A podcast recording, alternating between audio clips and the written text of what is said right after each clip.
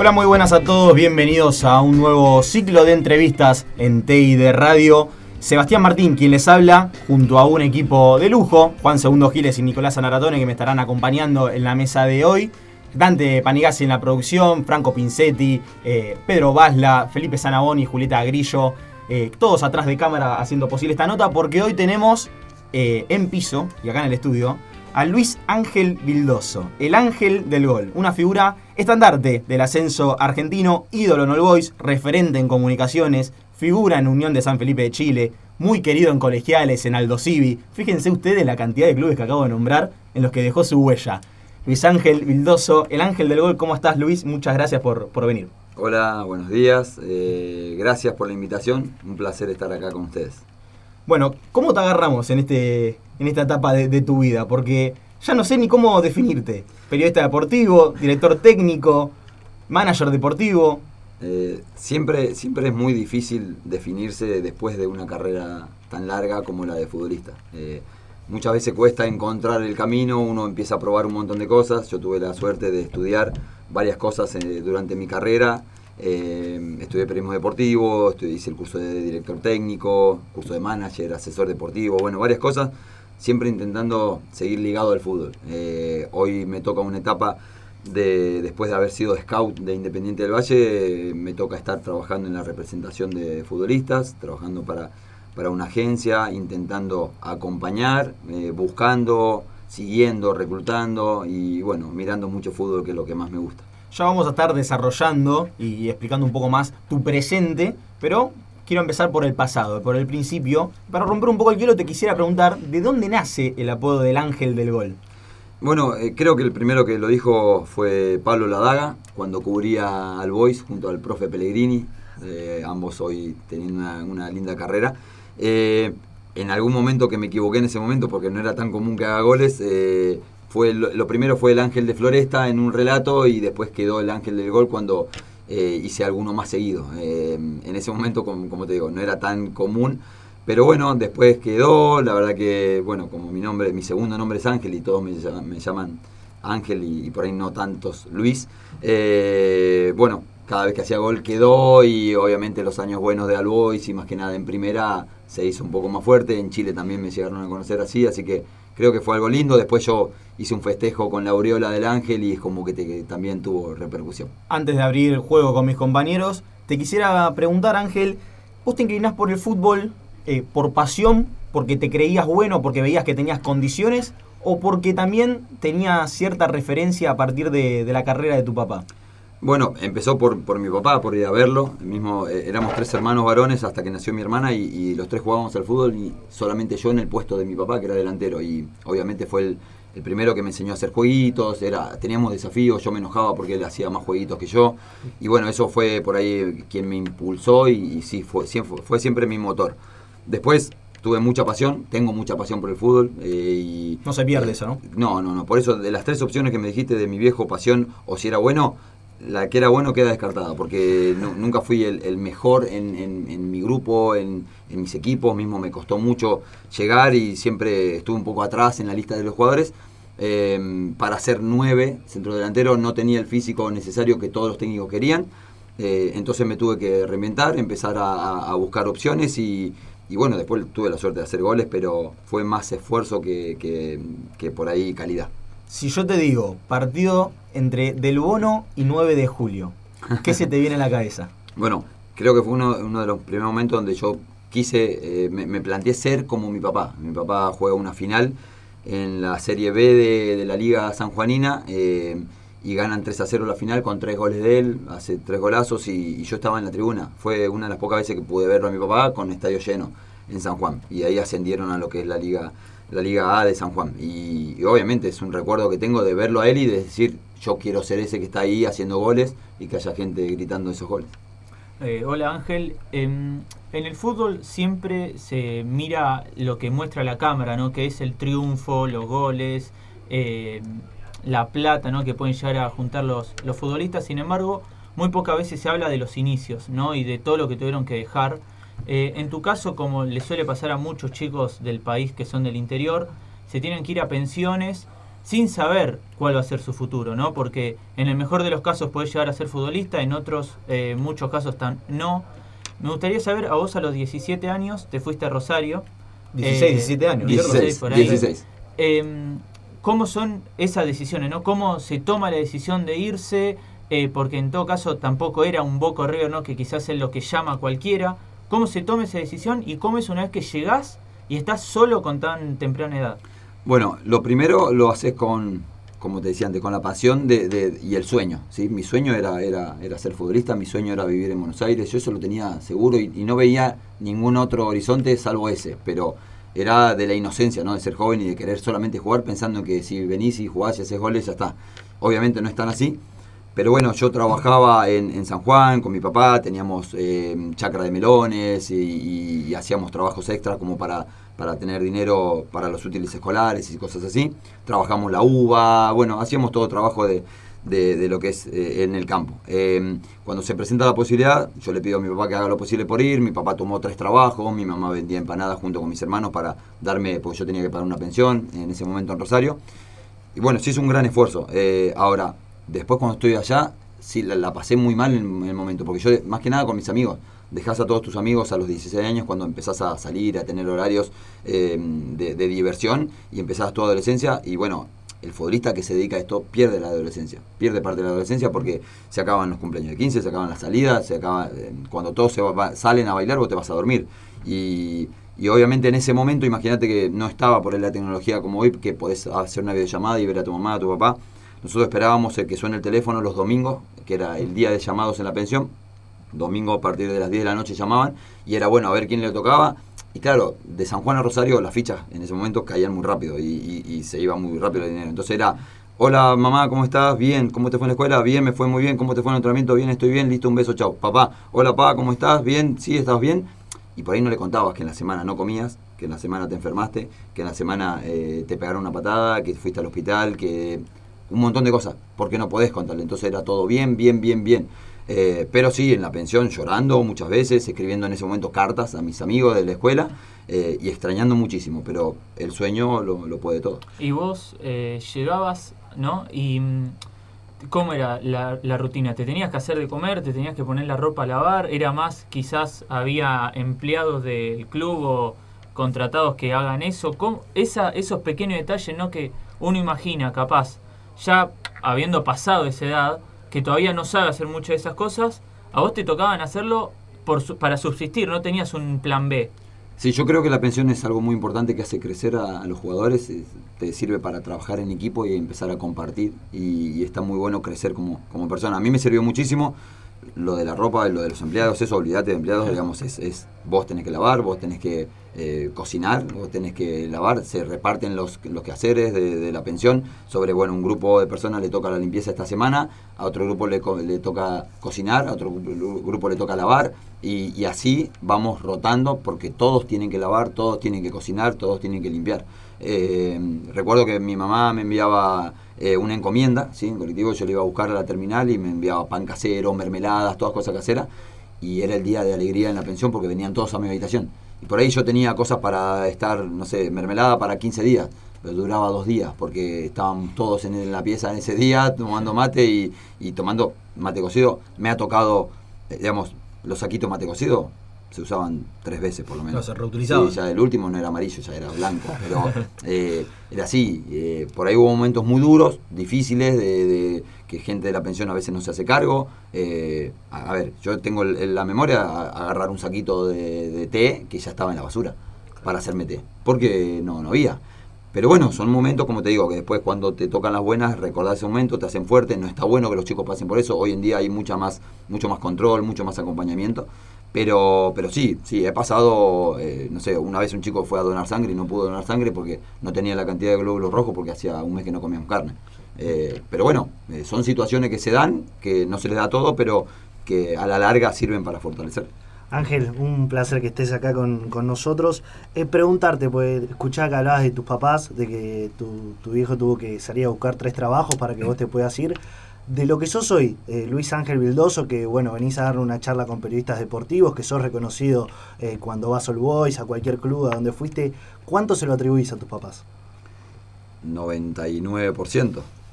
Porque, eh, para empezar, si no hubiese sido por ello, yo no hubiese salido de... Yo soy un pueblo, les como para que figuren, yo- mi pueblo queda, tiene 8 cuadras. y-. Y, las casorinas. 8 cuadras de largo y 4 cuadras de centro, digamos. Así, si vos pasás medio distraído, lo pasás a mi pueblo, ya no lo viste más. Entonces, eh, tiene, hay muy pocas chances. Yo no podía ir a jugar a San Juan Capital porque no tenía el dinero para ir a San Juan Capital, que queda a 45 kilómetros. Imagínate irme a Rosario, imagínate venirme a Buenos Aires. Claro. Entonces, por lógica, si no hubiese sido por el esfuerzo de ellos, yo no hubiese podido. Y aparte lo que decían antes, desde que salí a los 16 años hasta que hice mi primer contrato a los 20, ¿sí? casi 21, eh, que era por que tenía que hacer por reglamento, yo pasé cuatro años que no sabés qué va a pasar. No sabés si vas a jugar, no, no sabés qué, en qué va a quedar todo ese esfuerzo. Entonces, lógicamente que para llegar a eso tenés que tener el, el respaldo de ellos, después mucha gente que se acerca a ayudarte, la- o vos mismo que cuando me dio pensión, porque mi representante me trajo y me bancó dos años acá, espectacular, me ayudó, y en un momento me dijo, no te banco más, no te banco más, digamos, no, no te puedo bancar más la pensión. Ahí apareció Albois y me dio pensión. Después debuté en primera, hice mis primeros goles, pero yo no cobraba. Yo jugaba en la primera del Boys, había hecho goles y no cobraba No cobraba. ni un viático. Eh, mi primer sueldo fueron 400 pesos. Eh, orgulloso de, hacer contrato por primera vez, pero como te digo, cuando hice contrato fueron casi cinco años después de irme de mi casa. Y hasta ese momento, yo tenía, antes de debutar, me acuerdo, me corté una mano eh, haciendo changas porque tenía para comprarme shampoo, desodorante, tenía que trabajar, mientras jugaba en la primera Boys. Eh, pero bueno, como te digo, son cosas que atribuyen a que el 99,9% sea de, ellos, de mis viejos, y después el otro uno era mi pasión por jugar. Y mencionabas esto de, de que, bueno, tuviste días sin comer, el, el corte de la adolescencia, estabas con tus amigos, te tuviste que ir eh, a otra provincia, a un lugar nuevo. ¿En algún momento se te pasó por la cabeza abandonar o vos tenías decidido ya eh, de ser jugador de primera, sea eh, jugar al fútbol toda tu vida, sea el coste que sea? Pasa que pasan las dos cosas. Yo siempre tuve esa ambición y tuve esa seguridad, pero siempre estuve a punto de dejar. Siempre estás a punto de dejar. Porque un técnico no te pone, porque te lesionás, porque no tenés plata, porque eh, te ofrecen otro trabajo, empezás a jugar, empezás a tener familia y después te ofrecen, a mí me ofrecieron, estaba estudiando periodismo y un tío cercano trabajaba en Canal 9 y me ofrecía hacer mi carrera como periodista porque ya es como que me ayudaba a empezar a trabajar de a poco y, y cobraba más de lo que cobraba en ese momento en el ascenso, que a veces estás jugando con tres meses de deuda. Entonces, eh, muchas veces estás por dejar, muchas veces estás por abandonar. Eh, yo lo que les recomiendo siempre a todos es lo que me pasó a mí. Digo, mientras sientas algo acá adentro que te, dice, continúa, continúa. Que no lo dejes, que no hay, no no hay un tiempo, un límite. que Mi carrera explotó a partir de los 27 años. ¿sí? Yo entre que debuté de los 20 hasta los 27, jugaba, no jugaba, hacía contrato, cobraba, no cobraba. Era, los 27 tuve un buen año en comunicaciones, después pegué un salto a Chile, después volví a colegiar, después pasé a primera. Y ahí mi carrera entre los 27 y los 32 fueron mis mejores años. Entonces, yo lo que digo siempre que, que intenten, es difícil a veces, pero que intente eh, vaciarse, digamos, de dar todo lo que uno sienta adentro, eh, porque es la pasión lo que te moviliza y después, insisto, el dinero, los campeonatos, todo eso son cosas importantes. Lo más importante es lo que sentís adentro. Ángel, en todo ese momento de incertidumbre, eh, ¿tenías miedo, sentías presión? Eh, no solamente por, por vos mismo, sino también porque sabías lo que tus viejos habían, se habían sacrificado para que vos puedas cumplir ese sueño. ¿Qué sentimientos tenías en esos momentos de incertidumbre? Miedo, presión, temor, eh, miedo a, a fracasar. Todo eso lo, lo- lo pasa el futbolista. Obviamente hoy, hoy hay más acompañamiento, no está bueno que el jugador sienta esa presión, pero yo lógicamente veía a mi papá tener tres trabajos, ve- veía a mi mamá vender empanadas y que iba a hacer, y, no sé, iba a tirar un caño en vez de hacer un gol. digamos. no, no podía relajarme. Yo recuerdo muy bien, más que nada en las pretemporadas.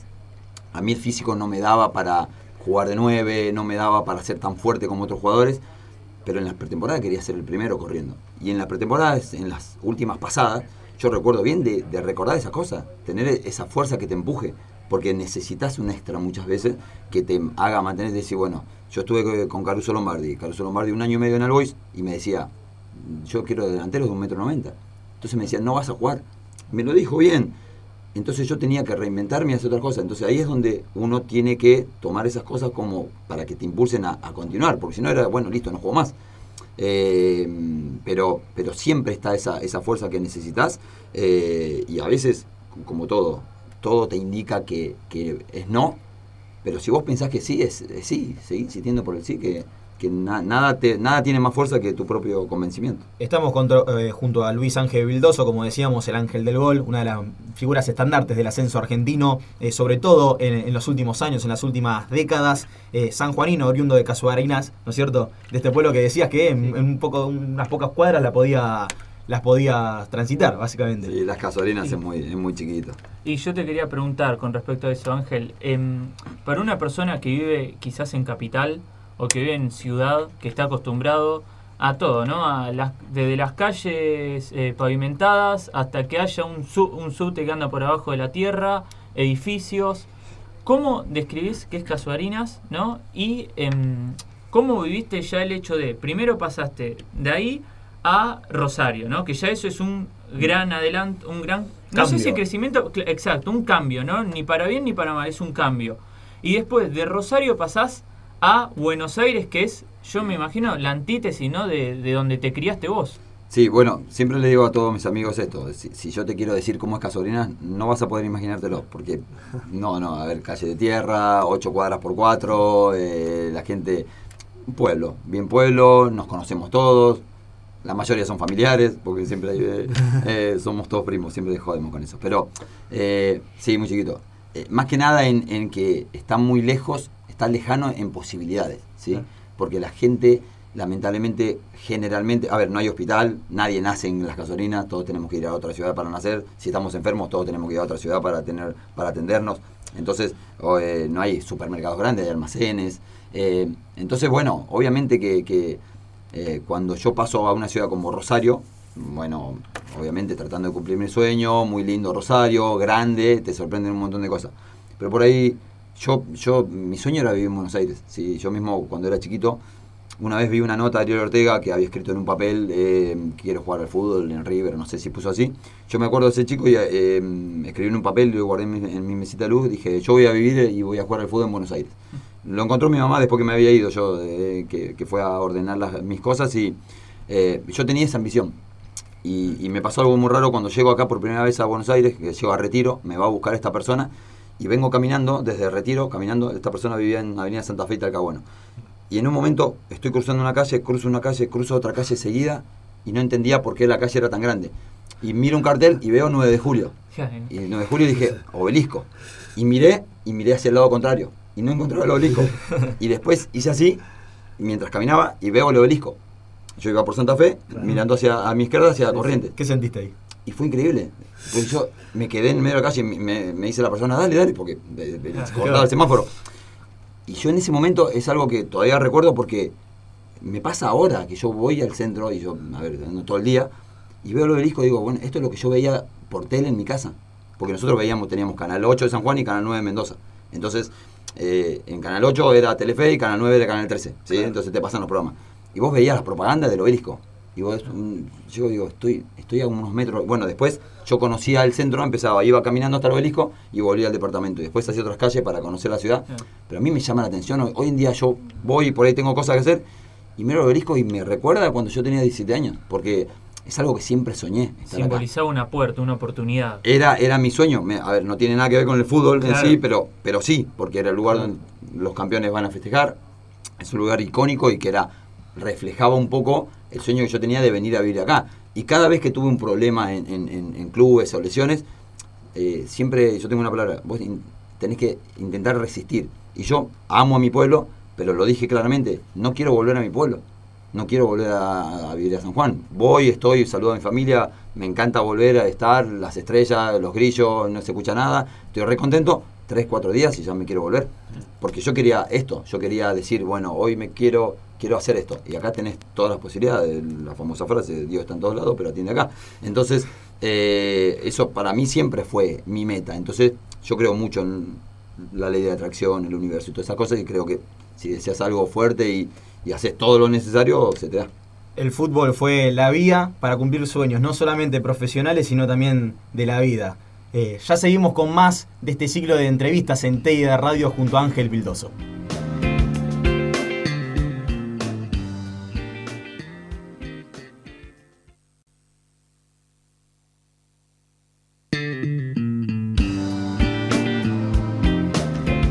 Continuamos con este ciclo de entrevistas por TEI de Radio, junto a Luis Ángel Vildoso, junto al Ángel del Gol. ¿Cómo la venís pasando por ahora, Ángel? ¿Estás cómodo? Excelente, bien, ustedes están muy bien equipados. Eh, gracias por la atención, gracias a los chicos que están eh, fuera de lo que es eh, el aire, pero que están asistiendo excelente. Hablábamos en el primer bloque de bueno de, de tu sueño que fuiste cumpliendo en tus inicios de la carrera, que fueron desarrollándose a lo largo de la vida, no fue todo inmediato. Eh, y cuando llegaste a All Boys, te empieza, con un poco de tiempo después de vivir en la pensión y de acompañarte junto a todos los chicos, me imagino, se te empiezan a cumplir esos pequeños sueños. ¿Recordás cuándo fue la primera vez que te dijeron vas a entrenar con, con el plantel de primera? Sí, est- estaba el Beto Pascuti de técnico en, en la primera y yo, bueno, era parte de la cuarta, como te digo, ahí ese año jugaba un poco y me dijeron vamos a, a ir a entrenar y después me dijeron que, que me quedaba. Pero nada, subían muchos chicos, era como que algo un poco, no era seguro. Claro. Eh, lo más seguro vino después en la pretemporada. A partir de la pretemporada sí ya me quedé, pero igual eh, recuerdo porque estaba el Beto Pascuti y de ayudante estaba Fabián Nardosa, que hoy es técnico solo y, y recuerdo que ellos me dieron la primera posibilidad y pues sí, para mí era un, un sueño, empezar a lo que es cumplir un sueño, por lo menos ya entrenar en el estadio, estar con los Exacto. jugadores de primera. ¿Alcanza pelota fuiste alguna vez? No.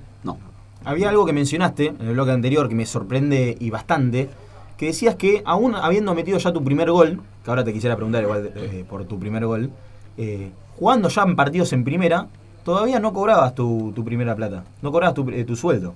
No, no, no tenía, No tenía viático, contrato. No tenía contrato porque, eh, a ver, mi primer gol se da en abril del 2002 y a mí por edad tenía que hacer contrato obligatorio Claro. en junio o quedar libre. Eh, y hasta ese tiempo no, no, no había viático, estábamos en la B Metropolitana y yo entrenaba con el plantel, pero no, no, no, no, no jugaba. Se, surge que, que- que puedo jugar, pero como te digo, hacía changas para quizás tener algo de plata. y ¿Qué changas hacías mientras tanto? Acomodaba sillas, muebles en salones de fiesta, eh, me acompañaba mi suegro, me acuerdo que a llevar máquinas de panadería, por eso con una cortadora de fiambre me corté la mano. Eh, el día de mi debut eh, yo tenía la mano vendada, el doctor me preguntó qué, qué me pasaba, le dije me había torcido porque me había caído y me había torcido la muñeca, me dijo te voy a revisar y yo en- estaba en la habitación y le puse la, le di la otra mano eh, como para engañarlo y me dijo no, no, yo sé que es la otra, me le doy y me vio los puntos y yo me, casi que me largo a llorar y digo, mira que puedo jugar, puedo jugar. Y me dice, sí, sí, tranquilo. Y nada, tenía miedo de arruinar mi debut. Debuté al otro día contra Almirante Brón en Casanova. Ahora, es una locura, porque vos lo, lo- lo contás así como al pasar, ¿no? De que hacías changas mientras tanto. Algo que quizás ahora es impensado, porque un Sí. jugador que tenga minutos en primera de, de All Boys eh, llama la atención de que tenga que, que hacer todo eso todavía. Ha cambiado, ha cambiado todo. Ya los jugadores debutan más jóvenes también, tienen más algún ingreso más jóvenes. Yo tenía 20 años y era o hacer contrato o irme para mi casa. Y, tuve la suerte de jugar. Tuve la suerte, y bueno, después, recién mi plata la cobré después de tener más de 10 partidos en primera, Claro. dos goles que hice, digamos, en ese en esa etapa y, y bueno, recién después pude, pude firmar. Para dar contexto, eh, hace poco salió la noticia que un chico, un nene, ¿no? De 9 años de Brasil, firmó su primer contrato con una marca deportiva, ¿no? O sea, 9 años jugando en un club de barrio ya tiene su primer contrato, se podría decir. Quizás no deportivo, pero sí comercial. Claro. Eh, hoy en día eh, bueno, el fútbol ha cambiado y obviamente la, eh, la globalización lleva a que todo sea antes, todo sea más rápido, porque si no a la larga viene otro y lo hace. Con respecto al Boys, eh, Ángel, ¿qué crees que te dio, más allá de, la oportunidad de, de- de debutar en primera? eh, ¿Cómo te sentís cada vez que vas al Boys, cada vez que te toca cada fin de semana? Y, bueno, ¿qué, imagen tenés de- del Club de Floresta? Sie- Siempre digo la frase que para mí All Boys es mi segunda casa, porque eh, en realidad yo pasé 8 o 9 años en el club entre todas mis etapas y, tiene mucho valor de que me dio la pensión cuando mi representante en ese momento ya no me la daba, entonces me tenía que volver a San Juan, me dio la pensión. Pude debutar en primera, pude hacer mi primer contrato, hice varios contratos, pude jugar en, la B Nacional, en la B Metropolitana y en primera. Me dio la posibilidad de jugar en primera división argentina, que era mi sueño. Eh, no le pude devolver con, con ningún título porque yo no, no fui campeón. Pero me, me crié, a partir de los 17 años yo me crié, yo voy a la cancha y, y toda la gente que me saluda me sigue diciendo Angelito. Sí, ya tengo 40 años y me es Angelito para acá porque son gente que yo bajaba de la pensión y nos traían comida, que nos ayudaban con las cosas, que hablábamos, nos contaban las historias de los All Boys Chicago que no me había tocado jugar, salvo hasta, hasta uno que jugué en el Nacional B. Eh, y, todas esas historias. Entonces, eh, me ayudó a criarme, me, me, me, formó también y me dio un montón. Creo que me dio mucho más de lo que yo le, le puedo haber devuelto con algunos goles que, que, tuve la suerte de hacer, pero siempre voy a decir que es, que es mi segunda casa. Hablamos de goles, ¿qué recordás, qué sentimientos recordás que tuviste cuando metiste tu primer gol en la primera de Boys? Sigo insistiendo que para mí es el más importante de mi carrera. Porque lo que hablábamos antes, hasta ese momento era todo una incógnita. Y para Ángel, porque no tenés goles a cualquiera, tenés tres a boca. Es más importante el primero que hice, también se lo hice Atlanta, se lo hice sobre la hora, minuto 50, ganamos 2 a 1. Pero hasta ese momento era toda una pregunta, no sabía qué iba a pasar con mi carrera. Ese fue el momento donde yo, más allá ya de haber debutado, digo, bueno, hice un gol. Es como que desde los 16 años hasta los 20 vengo bueno, por lo menos ya hice un gol. Te dio seguridad. No sabía qué iba a pasar, pero decir, bueno, ¿qué hiciste en los últimos cuatro años? Nada. Digamos, vine, la remé, jugué, pero en, en realidad no haces nada. Hasta hacer el gol decís, bueno, yo llegué e hice un gol, por lo menos. Después no sabía si iba a alcanzar, pero le dio un poco sentido a esos 4 o 5 años anteriores. Cobrás tu primer sueldo, 400 pesos dijiste que, había sido. ¿Recordás en qué gastaste tu, primer, tu primera platita? Sí, eh, a ver, mi representante me había dejado, pero aparece cuando yo voy a firmar el contrato, entonces yo exijo que le reconozcan algo por la ayuda que él me dio cuando llegué a Buenos Aires. No querían reconocer, estuvimos eh, ahí dos meses en discusión, yo no jugué las dos primeras fechas del torneo porque no firmaba contrato. Cuando firmo, ya habían pasado dos meses y la primera vez que cobro, cobro dos sueldos. 800 ah. pesos, imagínate, son millonarios. 800 pesos, recuerdo, y le, envié, le presté dinero a mi hermano, le envié dinero a mi mamá, digamos, a mi mamá y mi papá. Eh, me compré las alianzas de, de, compromiso con mi novia en ese momento. Eh, y, a ver, tampoco que alcanzó mucho más, pero creo que eh, después, me, no, mi celular me lo compré después con un, golpe en el ojo que me ensayó. Pero creo que sí, creo que... Ah, y me compré un conjunto Adidas, eso sí, con mi primer sueldo me compré un conjunto Adidas, pantalón y campera, que siempre lo tuve guardado y eso, digamos, lo usé obviamente, pero siempre lo cuidé mucho porque eso simbolizaba mi primer plata en el fútbol. Y el año pasado, cuando me retiré, tuve la suerte de, regalárselo a mi papá eh, y, se lo dije, digo, esto me compré con mi primer sueldo y es como que lo que siempre le digo a los chicos, compren algo, lo que sea, que lo puedan mantener y que sea el símbolo de su primer sueldo. Eh, ahora, como vos mencionás, quizás hay chicos que tienen su primer sueldo eh, a muy temprana edad, ¿no? Quizás no de una eh, forma explícita por el hecho de que capaz con 17 años no pueden cobrar, pero de alguna otra manera, ¿no? Quizás con ayudas, etcétera.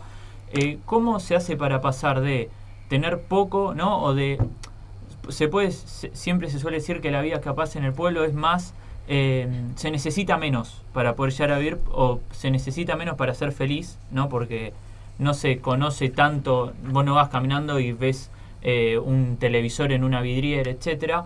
Eh, ¿Cómo se hace para pasar de eso, ¿no? de que quizá no hay una necesidad, un deseo de comprarte algo, a de repente tener 800 pesos, como vos decías en ese momento, para comprarte, no sé si lo que querías, pero para comprarte varias cosas y que no se te suba esa fama a la cabeza, por así decirlo. Hoy, hoy es difícil porque las cifras han crecido ah. y obviamente es, otra cosa. Pero lo que hablábamos antes, la globalización te hace, te hace que vos antes no necesitabas un, Smart TV, pero hoy en día si tenés el dinero y lo ves en una vidriera, lo querés comprar. Eh, eso va más que nada en la personalidad de cada uno, en las prioridades. A esa edad igual no te importa tanto los 400, los 800 pesos, te importa jugar te importa querer más y muchas veces pasa que no te das cuenta en el momento que estás, porque vos eh, estás en, inferiores, querés llegar a primera, llegas a primera, querés debutar, debutás, querés hacer contrato, después querés que te suban el sueldo, después querés ser campeón, después querés ir a jugar al extranjero y la carrera es tan, eh, digamos, revolucionaria para, para uno como persona que a veces no te das cuenta y no te,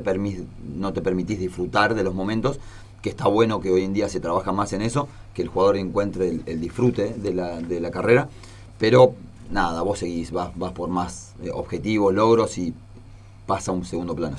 Hoy, ¿cómo, cómo lo ves al joven, quizás, eh, si, eh, a ese joven Luis Ángel Vildoso a los 16 años, que estaba en San Juan queriendo ser futbolista? Hoy es mucho más fácil, eh, siguen teniendo limitaciones la gente del interior para, para venir a la, provincia, eh, ya cambia por el tema también de las redes sociales que terminan eh, afectando o eh, inflando quizás a un jugador, un joven, porque vemos que quizás no se debuta un, un pibe en All Boys, mete el primer gol y ya eh, los hinchas lo piden para el resto de la temporada.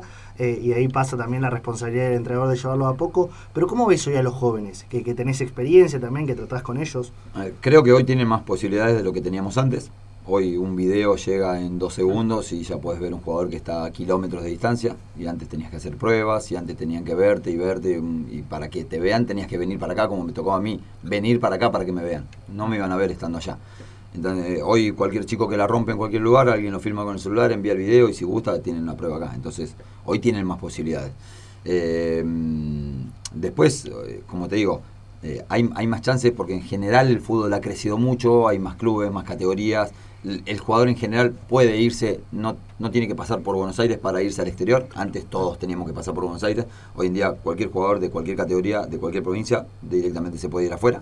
Eh, todo el tema de jugadores comunitarios, doble nacionalidad y todas esas cosas son muy requeridos. El tema del dólar que vale muchísimo, entonces la mayoría de los jugadores quiere irse afuera y no tanto.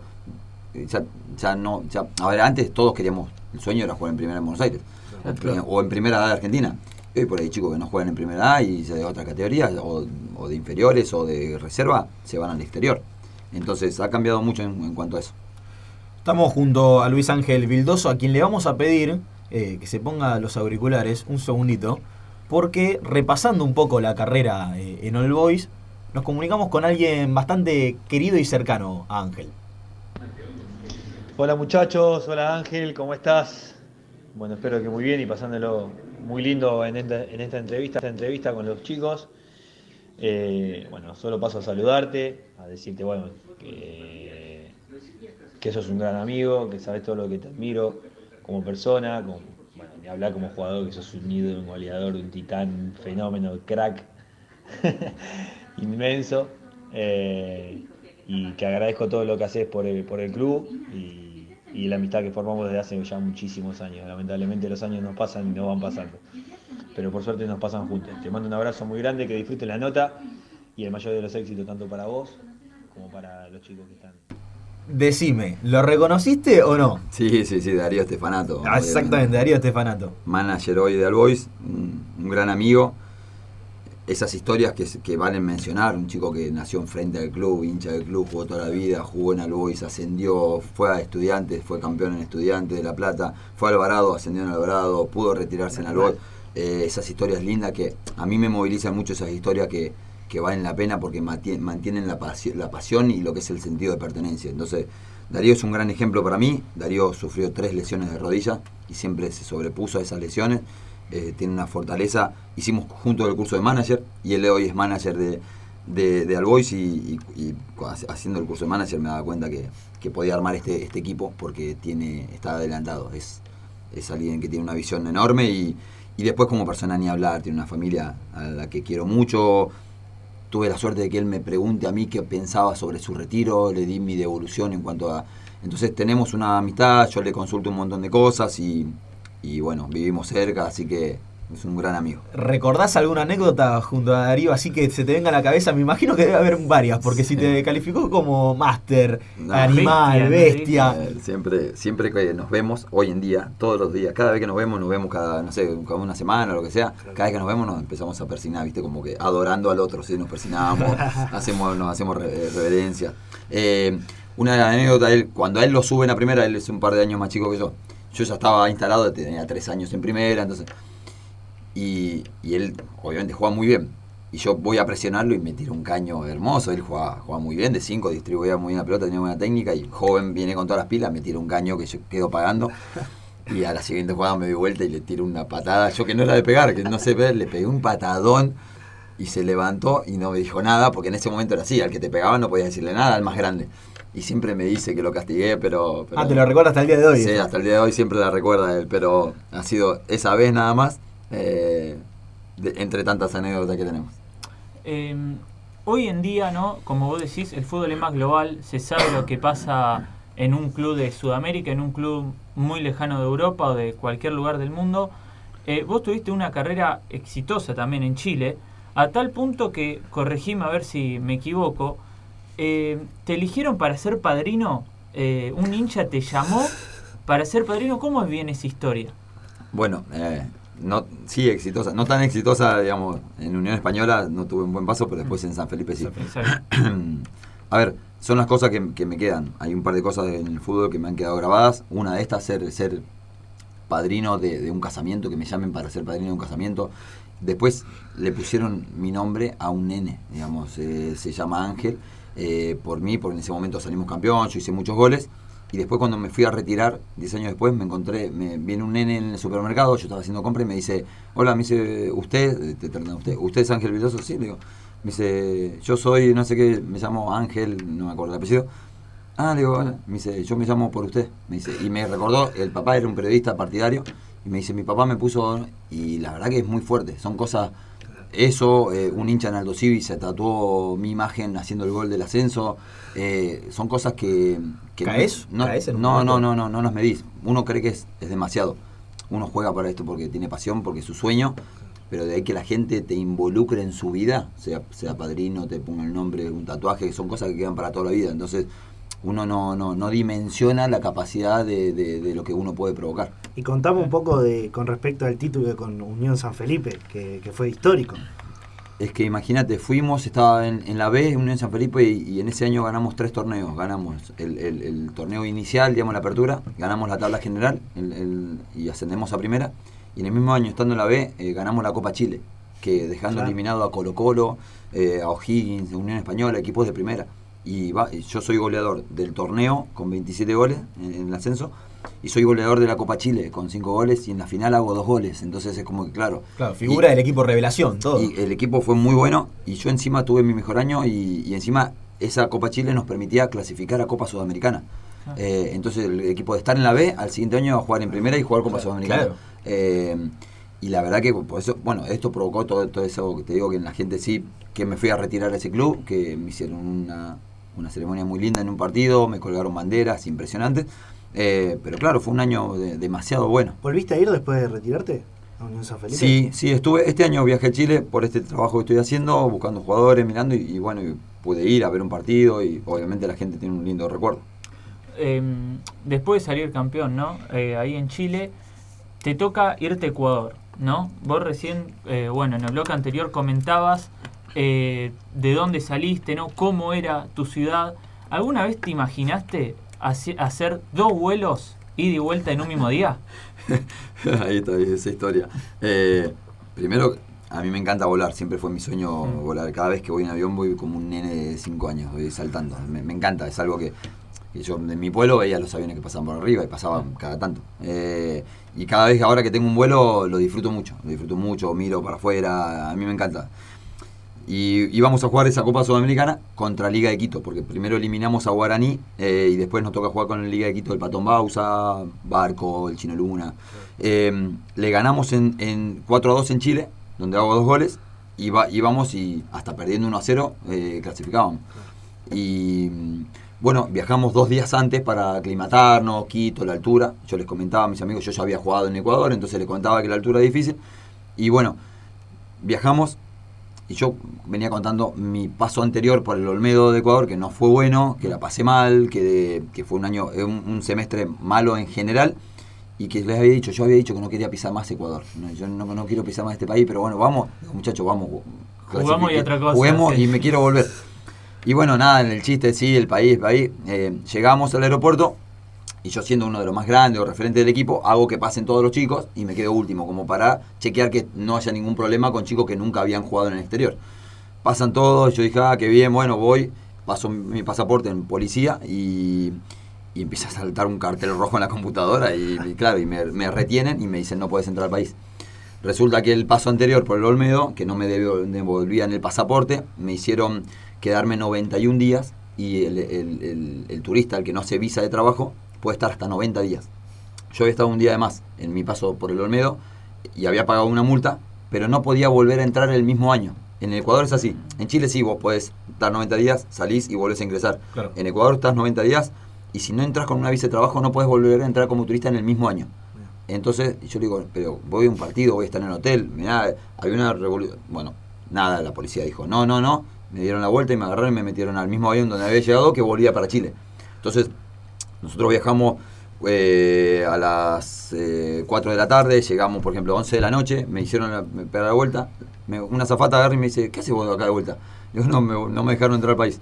Volví en ese avión toda la madrugada, llegué a las 6 de la mañana a Chile, fui a hacer a la embajada, todos los noticieros en la embajada ecuatoriana en Chile, en Santiago. Porque era, éramos el equipo representando a Chile en la Copa Sudamericana. Claro. Y yo era encima el goleador en ese momento, era como que estaban todas las cámaras. Tuve que hacer una visa de trabajo por un día. Eh, fui, hice la visa, volví al aeropuerto, digamos, fui, pasé por una estación de servicio, me di una ducha, fui al, al que allá hay eso, eh, no, no cualquier estación de servicio. Y, y después fui al aeropuerto y me volví a tomar el mismo vuelo a las 4 de la tarde y llegué a las 11 de la noche. Y al otro día jugué, hice un gol, pero perdimos 6 a 1. Toda una travesía, una locura, que encima terminamos con, con gol. Sí, sí, lo bueno hice el gol, Pero- clasificamos en el primer tiempo porque perdíamos a uno y el segundo tiempo se nos vinieron encima, nos hicieron cuatro goles y ¿Cuál era el equipo? ¿Ese venía de, de ser campeón o salió campeón? venía de ser campeón de Claro, Libertadores, y Libertadores. quedó, creo que quedó eliminado en semifinal con Independiente. Claro. Lo, lo que siempre Sí, me sí, arrepiento sí, de en ese momento no haber tenido milla para sumar porque hubiese, Seguimos compartiendo eh, la mesa junto a Luis Ángel Vildoso. En la campaña 2011 y 2012, eh, en la B Metropolitana con colegiales, anotaste, y corregime si me equivoco, 21 goles en 38 partidos. Una cifra espectacular. Me imagino que el, chavo, presente eh, allá atrás, habrá gritado unos cuantos de esos 21 goles con colegiales, que te dio, de alguna manera, el aval para regresar a All Boys, pero distinto, ¿por qué? Para jugar en primera división. Sí, siempre voy a decir esto, ¿no? Que le estoy agradecido a Colegiales eh, esa oportunidad que me dio. Muchos me criticaron en ese momento porque yo vengo de jugar en Primera de Chile y Sudamericana y vengo a Colegiales a la B Metro. Pero bueno, vine por un proyecto familiar, una necesidad familiar y después nos encuentra, me encuentra con un gran equipo, con grandes jugadores y, podemos pelear el torneo mano a mano con Sarmiento de Junín. Después Sarmiento nos gana el ascenso, pero eh, ese año me permitió ser goleador de la categoría y que All Boys, estando en primera, vuelva a poner los ojos en mí. La gente me conocía, pero obviamente un buen momento cercano eh, me ayudó. Y para mí fue mi sueño. Eh, Otro sueño cumplido. sí, tuve la suerte de cumplir mucho, pero yo siempre le decía, yo en ese momento tenía 30 años y había jugado en B Metropolitana, había ido a Ecuador, había jugado en Chile, había sido goleador, había sido campeón, había jugado en, en- en Copa Sudamericana, todo bien, pero mi abuela nunca me había visto los domingos jugar acá. Y- y mi- eh, era como darle un sentido de que mi familia, eh, jugando en primera, toma la dimensión de que llegaste. Claro. El ¿sí? sueño del que hablabas antes, que tenían los chicos, de jugar en primera. Exacto, porque ya, ya cambia un montón de cosas. Yo tenía 30 años y tenía más de 100 goles en mi carrera, que, pero como profesional. Sin embargo, no había jugado en primera acá. No, no, no había enfrentado a Boca, a River, a Independiente, a Racing, digamos. Y, y en el pueblo, eh, recién tomaron dimensión de mi carrera ese año. Claro. Ese año es como que, ah, está jugando al fútbol, es verdad, no es que se fue de acá y, está haciendo cualquier cosa. Eh, y ese año fue muy especial, por eso a Cole siempre le voy a estar agradecido porque Cole me permitió dar, e- dar ese salto. Vamos a seguir desarrollando un poco más de, lo que fue tu carrera y sobre todo centrándonos en lo que viene después de la vida del futbolista, dentro justamente de la vida de un profesional. Seguimos con, con más eh, de este ciclo de entrevistas de T y de Radio junto a Ángel Vildoso.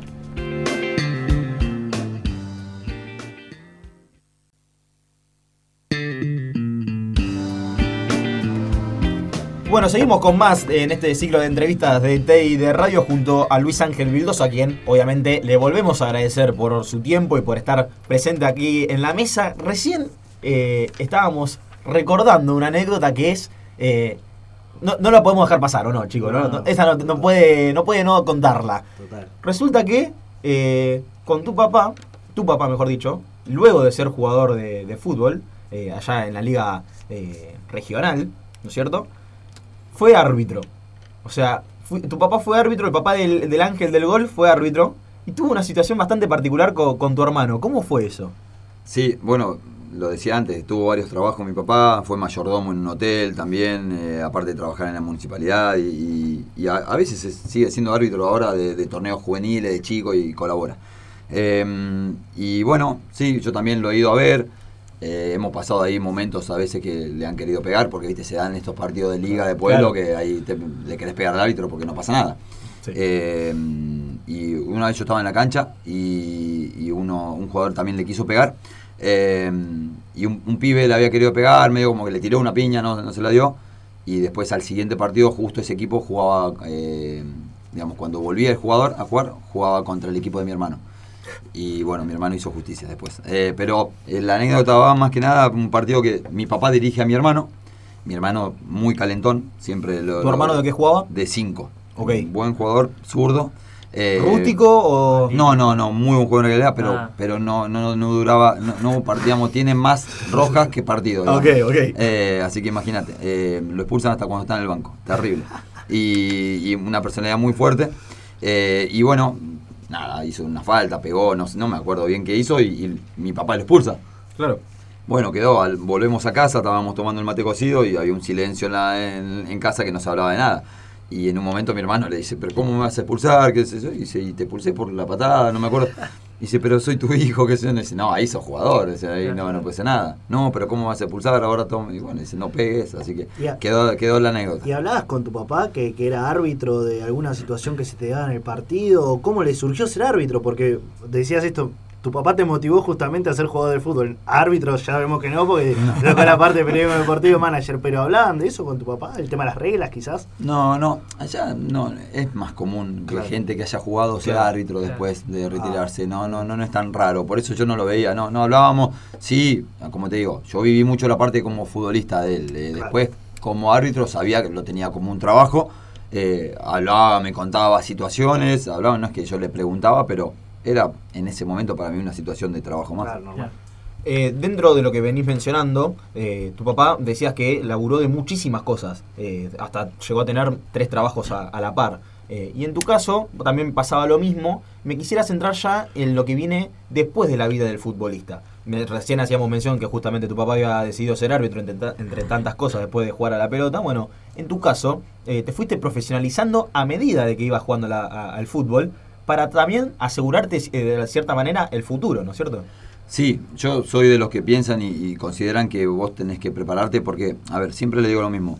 Sí. Hay una sola cosa que tienen en común todos los futbolistas, desde Messi hasta yo, lo más burro, lo que sea. Digamos, hay solamente una cosa en la que es igual para todos, que en algún momento se termina. Juegues en cualquier en las categorías más bajas, juegues en la Champions, juegues mundiales, ganes dinero o no ganes, igual se nos termina a todos. Máximo 40 años, ¿sí? Generalmente 35 ponemos un promedio. Eh, después de ahí tenés mm, por lo menos mitad de tu vida, digamos, que, que- que te queda por vivir. Tenés Claro. toda una vida por delante. Entonces, sería, digamos, si uno entrena para jugar al fútbol, ¿cómo no se va a preparar para lo que es la vida después de jugar al fútbol? Es algo ilógico que uno piense. Es difícil porque, insisto, hasta ahora o hasta hace poco tiempo, el jugador vivía en una burbuja. ¿Sí? Mientras juega no hace ninguna cola. Yo iba al banco, estando en Mar del Plata, después de ascender a primera, iba al ba- a- hacía la cola al banco y me llamaban así, me hacían una seña y pasaba por un costado, cobraba y ya me iba. Y había una cola de 15 personas y yo tardaba 30 segundos en cobrar. Y después, cuando dejas de jugar, pasás a hacer esa cola. No está más esa persona que te hace. Pasar a Ah. hacer esa fila porque ya no juegas más. Porque es lógico, digamos, es, es- es parte de esto. El que estaba, el que me hacía pasar era hincha del club. Ahora ya después no jugás más. Entonces, es un tema fuerte para lo que es que vos dejás de ser algo. ¿sí? Yo dejé de ser Ángel el jugador de fútbol. Porque cambia todo, hasta con Claro. mi papá. Yo antes hablaba con mi papá y cómo está el partido, ¿Cómo ¿entrenaste? ¿Vas a jugar? ¿Con quién jugaba? Eh, Y ahora hablo y me dice, ¿y está lloviendo en Buenos Aires? Claro. No tiene que preguntarme. Salvo por la familia, ¿entendés? Entonces, todo cambia. Se muere una parte de uno como persona y entonces vos tenés que tener preparado cosas. Yo siempre dije que hay que prepararse. Al principio yo estudiaba y me hacían burla en las concentraciones.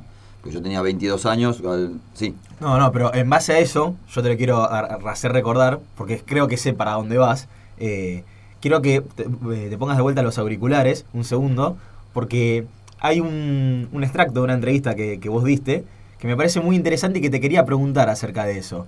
Quisiera eh, saber qué es lo que hacías en, en las concentraciones.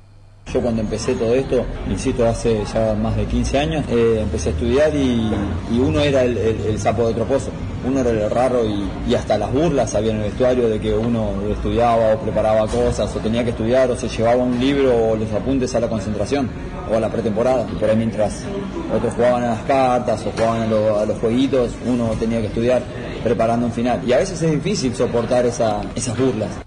¿Esto es así como, como relataste? ¿Vos eh, en las concentraciones preparabas el final mientras otros jugaban a las cartas, por ejemplo? Sí, sí, sí, por eso justo me acordaba eh, que, que, claro, no era tan común antes. Claro. Hoy, hoy ves más chicos preparándose, hay más común que estudien, eh, ahí, eso- en eso ha crecido mucho y ha evolucionado todo, pero antes eh, estaba mal. Yo llevaba apuntes y de verdad que me hacían burla. Y me decían, ¿qué estás haciendo con apuntes en la concentración de vas a jugar al fútbol? Y aparte jugás al fútbol, ¿para qué vas a estudiar? Es, es algo que, que pasaba antes. Eh, y, obviamente no estaba bueno sentir esa presión de, uy, no voy a estudiar frente a todos porque me van a hacer burla. No, no, eh, eso es algo que hoy está mejor, hay muchas más oportunidades. eh, y como te digo, todo va de la mano de preparar una vida que por lógica te va a pasar porque vas a dejar de jugar y tenés que tener opciones. Pero Ángel, eso no es gracias a ustedes, también los exjugadores, porque los clubes también los preparan para eso y dentro de esos clubes vemos a exfutbolistas. Por ejemplo, voy al caso de Estudiante de La Plata, Juan Sebastián Verón, que hace la escuela, que no le permite a los jóvenes jugar el partido el domingo si no tienen aprobadas las materias. Eso no es también por su generación que busca que evo- evolucione el fútbol no solo en lo táctico, sino también por fuera, humano, claro, claro. en lo humano. Sí, yo creo que ha ayudado mucho esta generación de personas que entendieron que es importante estudiar y prepararse. Pero en su momento hubo que luchar con muchas personas que dirigencialmente o mientras manejaban los clubes, históricamente el jugador de fútbol siempre sirvió que no supiera nada, que no pensara, que jugara bien a la pelota, pero que no te lea el contrato. Cuando te, te daban un contrato, yo recuerdo que yo me ponía a leerlo y se enojaban porque decían, ¿qué? ¿Desconfías? Es un contrato, es, es algo lógico que vos tenés Claro. que leer algo antes de firmar. Pero sin embargo, en ese momento estaba mal leer. Vos tenías que ir y firmar. Por eso la costumbre era que los jugadores no leían el contrato, no leían lo que firmaban y así ha habido históricamente problemas. Por eso después aparece el acompañamiento, gente que trabajé para vos, pero antes vos no tenías esa gente. Entonces, claro, el dirigente y todos, y todos en general, se acostumbraron a que, bueno, el jugador tiene que jugar, no tiene que pensar. Y hoy nos damos cuenta que el fútbol, el que piensa puede jugar mejor. El que sabe tácticamente entiende lo que tiene que hacer, está preparado, eh, come bien, descansa. Digamos, eso es el jugador de fútbol no es solamente que juegue bien con los pies. Tiene que ser inteligente, tiene que cuidarse y tiene que ser completo. Eh, vos nos comentabas, ¿no? Cuando llegaste fuera de- del aire, que actualmente estás como representante de ciertos jugadores y te quería preguntar, em, ¿cómo ves a esos jugadores, no? Si eh, tienen interés en estudiar o si tienen interés en otra cosa que no sea el fútbol, porque muchas veces se dice ahora, el jugador entrena y después se la pasa mirando TikTok todo el día y eh, si es así, ¿qué consejo le das teniendo en cuenta esto que vos decías, ¿no? tener cuidado con los contratos, tener cuidado con los días libres que puedes llegar a tener. ¿Qué, ¿Cuáles son las enseñanzas que le das de acuerdo a tus experiencias? Bien, no, no es simple, no es simple, pero uno tiene que siempre insistir en estas cosas. Eh, yo les dejo claro siempre a los chicos a los que intento acompañar de que para mí es muy importante que estudie mientras haga su carrera. Yo les dejo en claro que es muy importante y estoy insistiéndole. Obviamente yo no me puedo agarrar un libro y ponérselo frente a, a sus ojos. Eso es algo que va a partir de uno, porque si no, cuando yo me dé vuelta, no va a estudiar más. Pero sí la insistencia, sí el consejo, sí brindarle opciones. Yo llamo a una fundación, le pongo de servicio, eh, tengo jugadores donde los llamo, llamo a un asesor deportivo y los pongo en un acompañamiento, se lesionan y le digo, bueno, mira, ahí tenés una persona que es como un acompañamiento psicológico para que vos puedas hablar, cómo te sentís, cómo estás, eh, necesitas nutricionista, vamos, necesitas gimnasio, digamos, un acompañamiento general a la persona, ¿sí? no solamente al jugador. Porque el jugador, obviamente, si hace goles, me va a generar un rédito económico, perfecto. Pero está la persona, que es muy importante, y para mí siempre fue muy importante esto. Eh, nosotros, yo siempre digo que no es que somos futbolistas, somos personas que jugamos al fútbol. Y después somos, no somos exfutbolistas, somos personas que jugamos al fútbol y ya no jugamos más. Eh, porque si no es como que muchas veces te dicen, vos que vos sos exfutbolista. No, no, yo no soy un ex algo. Yo soy algo o alguien, ¿no? Pero no soy un ex, sino sos alguien que no hace nada. Claro, como si nosotros fuéramos ex periodistas en un futuro. Es Vos sos que, periodista no, toda la vida. Claro, digamos, a ver, yo estudié periodismo. A él me- en eso también. Muchos me dicen, vos sos periodista. No ejerzo, yo estudié periodismo. Claro. ¿sí? Hoy me dedico a lo que sea. El tema es que no podés ser un ex a nada. No podés ser ex nada. Sí fuiste y ahora sos otra cosa. Pero eh, en este tema es- hay, hay que acompañar a los chicos, hay que ayudarlos. Yo siempre digo, a mí me encantan los medios de comunicación. Siempre pensé en que me da bronca cuando un chico, un, chico, una chica, fu- fu- futbolistas hablan y no tienen respuestas de que no, no sean monosílabos o que Claro. retornen- sigan circulando entre no, sí, el equipo jugó bien y el esfuerzo y el equipo. No, como el periodista se prepara para hacer preguntas coherentes y que sean capaces y el futbolista debería dar respuestas coherentes y que sirva y que la gente que está escuchando entienda y que entienda el juego y que entienda lo que pensó, lo- pero que se puedan expresar. Entonces, en todo eso hay que insistir y seguir trabajando. ¿Crees que la comunicación está infravalorada hoy en día por el mundo del, del fútbol en particular? Creo que hay sectores que todavía eh, les viene bien que el jugador diga, no, sí, el equipo, oh, estamos bien, y nada más. Hay gente que no se esfuerza por hacer una pregunta, o viene alguien y te pone el micrófono y te dice, eh, lindo gol hiciste, ¿no? sí, que, digamos, ¿qué puedes decir? No, bueno, tenés que remarle la pregunta. Está bueno cuando uno elabora qué pensaste cuando hiciste el gol, qué cosas se te vinieron a la cabeza. No sé, hay formas de, de vos forzar a que la otra persona se sienta en una necesidad de darte una buena respuesta. Y con respecto a la carrera de periodismo, eh, ¿qué te interesó para, para empezar a estudiarla, para especializarte? Si bien hiciste también el curso de, de manager, pero el periodismo te interesó por el tema de- del enlace deportivo con, con justamente el fútbol o por un tema de cómo ver a las otras personas, ¿no? Porque eran los que te preguntaban post partido, los que te hacían, los que te difamaban también a lo largo de tu carrera. Te, te digo la verdad, lo primero que me llevó al periodismo fue entender por qué me mataban. Dije, voy a estudiar esto porque a ver por qué me matan. Pero bueno, era un desastre, está bien. De verdad, eh, yo me veía como un periodista en un futuro. Y si decía, bueno, si estudio periodismo y jugué al fútbol, puedo volcar un poco lo que es de adentro y mezclarlo y Claro. poder transmitirlo. A mí siempre me gustó este tema de la comunicación, los vínculos. eh, y, y aprendí muchísimo. Por ejemplo, logré entender por qué cuando jugaba mal me criticaban. O por- antes, viste, Lolé te ponía puntaje. Claro. Entonces yo a veces nos poníamos, yo me ponía mal, un 3. ¿Por qué un 3? Si yo corrí todo el partido. Claro, después logré entender que, bueno, a veces el puntaje puede tener valor o no, a veces quien va a ver el partido lo ve y a veces no. Claro. Eh, y a veces jugaste por un 3 y te pone un 3, digamos. Eh, y tenés que eh, entender. Me pasó cuando hice la carrera de director técnico. Cuando hice la carrera de director técnico, entendí un montón de cosas de, que los técnicos me pedían Claro. o, que, o la búsqueda del técnico. Entonces, creo que en esto lo, lo deberíamos aplicar en general. Cuando queremos entender a la otra persona hay que ponernos en el lugar de la otra persona para ver qué es lo que busca y yo creo que de esa forma podemos entender. Pero también mejor. eso es una enseñanza para, para nosotros, ¿no? Porque uno quizás pone un puntaje o hace una crítica y desde este lado muchas veces imaginamos, no, el futbolista debe estar encasillado, no ve nada. Y, y ustedes, eh, eh, cuando pasaba el puntaje Olé, se, se sentaban a mirar qué puntaje le daban los periodistas, justamente. Sí, sí, y antes su ánimo va a subir y bajar en base a eso. Antes se le daba mucha importancia a eso, hoy en día también. Claro, las redes sociales. Pero, claro, hoy en día las redes sociales. Pero por eso, desde su lado, desde el lado que, que- que hacen, la labor que hacen ustedes, está perfecto la crítica. Siempre que sea futbolística, siempre que sea con, con- Constructiva. con- eh, con- con un respeto, te puede no gustar algo, lo decís claramente. Lo que está muy mal es cuando ya, bueno, sí, no, porque tiene tal novia, no, porque claro. vive en tal lugar, porque es de amigo de... No tiene nada que ver. Ahora, yo aceptaba, después logré entender mucho y, y empecé a aceptar mejor las críticas. Y, y me- es más, me parece mejor cuando me dicen cosas que hago mal, porque es otra visión. Entonces uno tiene una, una apertura distinta. Seguimos junto a Luis Ángel Vildoso, al que le quisiera preguntar eh, cómo está en la actualidad el proyecto de crear una pensión para chicos y chicas eh, de San Juan acá en Buenos Aires. Primero, ¿cómo está eso? ¿Cómo está esa, ese proyecto? Y después, por, ¿de dónde nace? ¿Por qué lo tenías en mente? Bueno, ¿cómo está hoy? Está en, en proyecto, sigue siendo un proyecto, eh, todavía no puede ser realidad, eh, pero sé que lo voy a lograr. Es uno de mis anhelos a futuro, eh, más ahora que estoy trabajando en, en- este sector de- del acompañamiento hacia futbolistas. simplemente me motiva la posibilidad de ofrecerle a otros chicos o chicas de mi provincia, ofrecerle la oportunidad que tuve yo digamos, yo tuve la posibilidad de una persona que me trajo a vivir a su departamento y después me pagó una pensión. Entonces, y yo sé que hay muchos chicos y chicas que juegan al fútbol en San Juan, pero claro, no tienen, es más, el problema es dónde quedarse. Claro. Porque yo ahora fui a Formosa a un torneo juvenil y vi un montón de chicos que se van a venir a probar a Buenos Aires, pero el dilema es qué, qué pensión, quién los ayuda, el colegio y todo eso lo conseguimos. Entonces, mi idea es tener una pensión para que los chicos vengan, puedan quedarse, se puedan ir a probar a distintos clubes, después arreglar con los clubes si quedan en pensión de clubes, quedan con el representante, que no importa.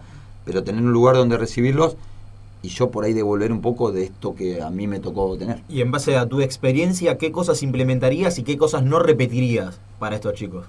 Bueno, principalmente alguien que esté cerca de los chicos en cuanto a, a lo que es la alimentación, eh, acompañarlos desde un sector en acompañamiento psicológico, ya sea coaching, asesor deportivo, psicólogo deportivo, psicólogo, no importa la rama, pero tener alguien que los acompañe.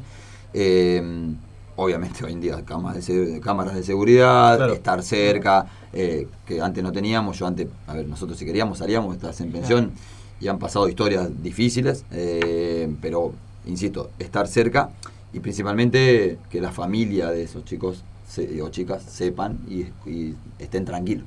Claro, eso te, te iba a decir, porque eh, con tu experiencia, no teniendo en cuenta tu experiencia que viviste en pensión, no es quizás eh, en la misma situación a uno que diga, sí, yo puse el edificio y después eh, se hacen cargo los propios chicos porque vos viviste eso, entonces capaz puedes llegar a ser eh, un obstáculo, por así decirlo, positivo, ¿no? El hecho de no es poner una pensión y ya, sino que es también cómo viven esos chicos en la pensión. Yo, yo viví situaciones difíciles en pensión, algunas no se pueden decir, otras, por ejemplo, cuando pasó lo de la Rúa, el estallido social en el 2001, yo vivía en pensión y vivía en una pensión en Bajo Flores. Y en ese momento recuerdan que entraban a los supermercados y, y, Sí, saqueaban los precios. como era, sí, y por ahí entraba la gente a, Los saqueos, a- claro, a saqueos, saquear. claro. Eh, y en ese momento la policía montada salió y, y había tiros por la calle, digamos, eh, y había corridas. Y yo recuerdo estar, eh, en ese momento de diciembre, quedábamos solamente tres, en una pensión donde había 15 jugadores. Quedábamos solamente tres que todavía estábamos entrenando para volver a nuestras casas. Y recuerdo muy bien porque teníamos encima una habitación que tenía llave, nada más, las otras no tenían llave, y teníamos una terraza, que es por donde la gente estaban saqueando mucho bajo flores esa zona, habían entrado a casas, habían robado, y no me olvido más, estábamos con yo y dos compañeros más eh, debajo de las camas. Estábamos tirados debajo de las cuchetas ahí, sin hacer ruido, con la luz apagada y la puerta cerrada con llave por si se metía gente. Entonces, eso no quiero que obviamente que, que corran el riesgo esos chicos. Te hago una última pregunta antes de pasar al siguiente bloque. Eh, recién mencionabas el tema de los psicólogos, de, de la ayuda psicológica. ¿Te, tuviste, ¿Fue parte de, de tu carrera eh, en la psicología? ¿O te- ¿Tuviste que tratarte de algún- en algún momento mentalmente para llevar a cabo ciertas situaciones? No, no, pero me hubiese gustado tener ese acompañamiento. ¿Lo- ¿Se los recomendás a tu...? Sí, a tu- totalmente, totalmente. Es algo necesario. Insisto, uno, uno está todo el tiempo compitiendo, todo el tiempo la presión. Después te acostumbras a la presión. ¿sí? Claro. Por momentos está lindo, pero vos eh, salís de en la semana y el hincha te dice hay que ganar el fin de semana. Y, y después llegan a la, a la cancha y te dicen hoy hay que ganar, ¿eh? Y vos decís, hoy, bueno, dale hoy. Y el otro ¿Cuándo partido, no hoy hay que ganar? ganar. Claro, Siempre hay que ganar. Entonces, y en esos momentos, si vos no ganabas, yo recuerdo, nos decían, bueno, hoy pagan, pagan el sueldo después del partido. Buenísimo. Y si vos no ganabas, no cobrabas.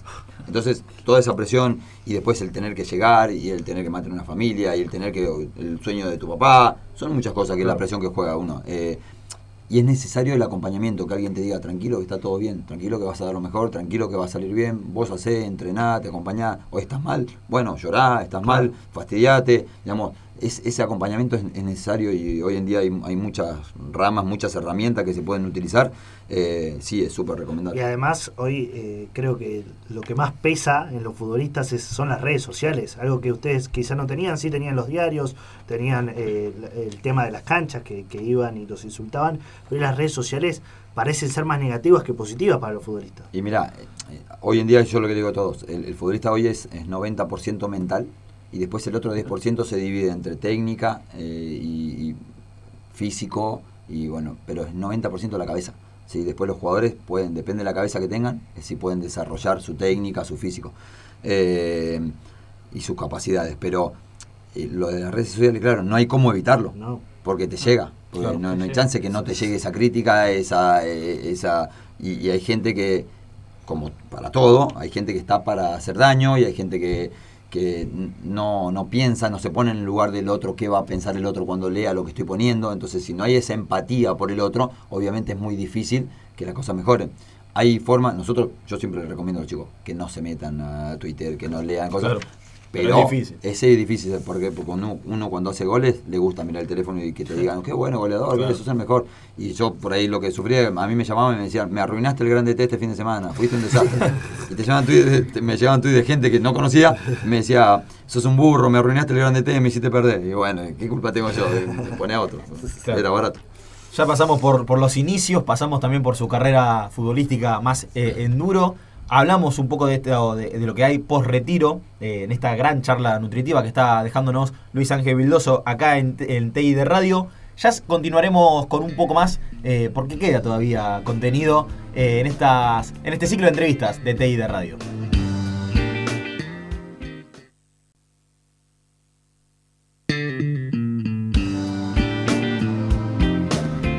Continuamos eh, con este ciclo de entrevistas en TI de Radio junto a Luis Ángel Vildoso, a quien nuevamente le volvemos a agradecer por su tiempo. Vamos a descontracturar un poco, eh, como decíamos, ya habíamos repasado sus inicios, su carrera, el post-retiro. Ahora vamos a descontracturar un poquito con un ping-pong que teníamos preparado para Ángel. Eh, y para empezar, te pregunto, un poco me lo decías, me decías que era el, tu primer gol en primera división, perdón, en la primera de tu carrera profesional.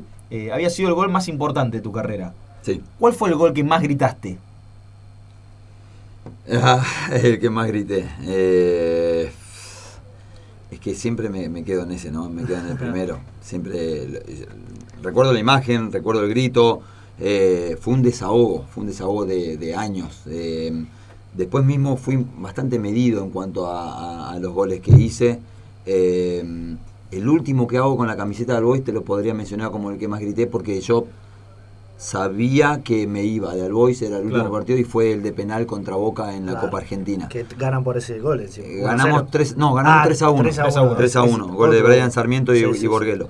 Eh, y recuerdo grit- ir hacia la gente de Albois y gritarlo porque sabía que era mi último partido en Albois. Claro, em, te tocó bueno jugar contra Boca en la bombonera, ¿no? Le metiste un gol eh, en la bombonera jugando con Aldo Civi. También jugaste en la B, jugaste en Uruguay. ¿Cuál fue la cancha en la que peor la pasaste, no? Eh, quizás por insultos o por decir eh, de acá capaz si terminamos ganando se complica salir. ¿Cómo, ¿Cuál Uf, es la cancha eh, que peor recordás? Sí, la cancha de la Ferrer me costó un montón. Fuimos a jugar un partido, hubo problemas con la gente de Albois cuando llegando al estadio, o sea, se encontraron las hinchadas.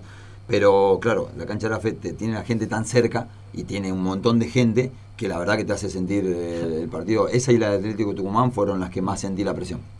Eh, ¿Un referente en tu posición? Eh, ¿Algún jugador que, que mirabas de chico por, por la tele que, que admirabas? Internacionalmente siempre miraba a Kluivert, me gustaba en el Barcelona, me gustaba, era un jugador eh, que, que era muy, con un estilo muy, muy fino para jugar. Eh, y acá en el ascenso siempre por ahí miré a los jugadores de- como el Beto Yaqué. Tuviste varios compañeros a lo largo de tu carrera. Si te tengo que pedir que me menciones a un socio dentro de la cancha. Ah, eh, mira, Complicado, Sí, sí, porque como te digo, yo nunca hice goles gambeteándome a tres jugadores, siempre necesité esos socios. Entonces, en, todos los equipos tuve. Eh, por ahí te, te puedo mencionar Flavio Domínguez en comunicaciones, Jonathan Torres en colegiales, eh, Santiago Montoya Muñoz en Albois. eh, bueno, en Chile, Jonathan Domínguez, un, un argentino que jugaba conmigo. eh, siempre he dependido de otros jugadores. Esos son dentro de la cancha. Ahora te pido un socio afuera de la cancha, en las concentraciones, con el que tomabas mate, con el que compartías asados. Hernán Grana en Albois, eh, co- concentrábamos juntos, eh, nos reíamos muchísimo. Crack Grana. Eh, sí, sí, y bueno, eh, el Paragua Leguizamón Arce, hoy jugador de Armenio, es un hermano. Eh, la entrevista fue todo color de rosa, ¿no? Ahora, el peor eh, partido que recuerde no haber jugado uno que digas no puedo estar jugando así. Si es que te recordás alguno, ¿no? En el que hayan merecido tener un tren, ¿no? Como vos decís. Sí, varios, varios, muchísimos. ¿Tenés Eh, alguno en la cabeza que digas, uy, este partido fui? Hay uno eh, que me recuerdo siempre en cancha de Argentinos Junior jugando para el Boys, que un desastre era para sacarme antes y me, me sacó Pepe Romero y, y ahí me di cuenta que había jugado muy mal y yo era encima era de ver los partidos después. Eh, si me los, los veía a la noche, eh, porque no te dormís, hasta las 4 de la mañana no te dormís y, y, y decía así que mal que jugué, sino varios partidos muy, muy mal. ¿Y el mejor? ¿El mejor partido que tuviste de tu carrera para vos? Mira, ¿sabes qué? Siempre recuerdo algo que por ahí no se notó tanto, pero hice un gran primer tiempo, sobre todo en el partido de Aldo Civi Gimnasia Jujuy, cuando ascendemos a Primera División, yo hago el gol. Sin embargo, me quedé muy contento, yo en ese momento estaba muy mal de la rodilla. Sin embargo, me quedé muy contento con el partido que hice. Hice un partido muy inteligente, recuerdo que aguanté, hice, hice lo que tenía que hacer en los momentos que, que tenía que hacer y, y nada, recuerdo, salí en el segundo tiempo, pero ya estaba muy, muy mal de mi rodilla y sin embargo me quedé contento con el partido que hice. Te pido un desarrollo eh, y una explicación si te menciono al Pepe Romero.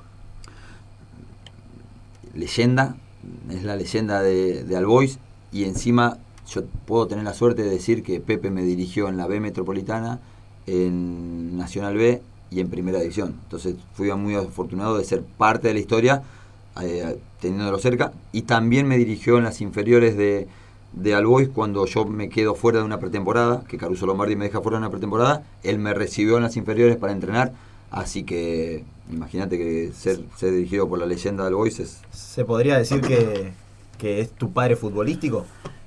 Eh, a ver, qué sé yo. Viste que se suele usar ese término. Sí, sí, nos conocemos mucho, me, me ha ayudado mucho. Pero insisto, he tenido mucha gente que me ha ayudado, Eduardo Piso en comunicaciones, Atilio Vampa en, en, en, en colegiales, eh, en, en, Aldo Civi por ahí tuve varios, Tete Quirós, entonces claro. eh, sería injusto, sí, sería uno.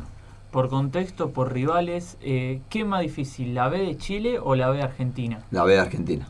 Eh, Sin dudar, ¿eh? Sí, sí, no, no, no. Ver, la, la, la, lo que es el Nacional B acá sería más o menos como la primera de, de, de Chile y la, y la, B de Chile es como. Eh, el Nacional B de acá es, es, es, mejor, es más fuerte, más duro. Eh, allá hay más distracciones. Eh, el jugador chileno es muy técnico, es muy bueno con la técnica, pero es muy distraído. Entonces, no, acá es mucho más duro. ¿Notaste todas esas, esas diferencias? O sea, ¿notaste la competitividad que tiene el ascenso argentino cuando te tocó irte? Sí, sí, sí. Primero ya en el clima. Ya en el clima claro. ya se vive distinto. Claro. La presión es distinta. Y obviamente el nivel de futbolistas es distinto. Por eso, por lógica, hay muchos jugadores que se van de acá de Chile y triunfan. De acá de Argentina triunfan en Chile. ¿Algún club que te haya gustado jugar y que algún otro club que estuviste cerca de jugar?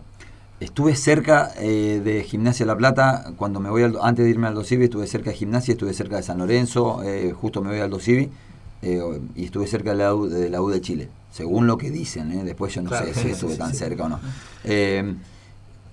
gustar, no, la verdad que en los clubes que, que jugué, estoy contento con los clubes que jugué, siempre uno por ahí me hubiese gustado jugar, no sé, en algún club de, internacional, pero por ahí, no sé, eh, en Europa, que viajé claro. a Rumania, estuve una semana, se cayó el pase y volví, me hubiese, eso fue lo que me quedó.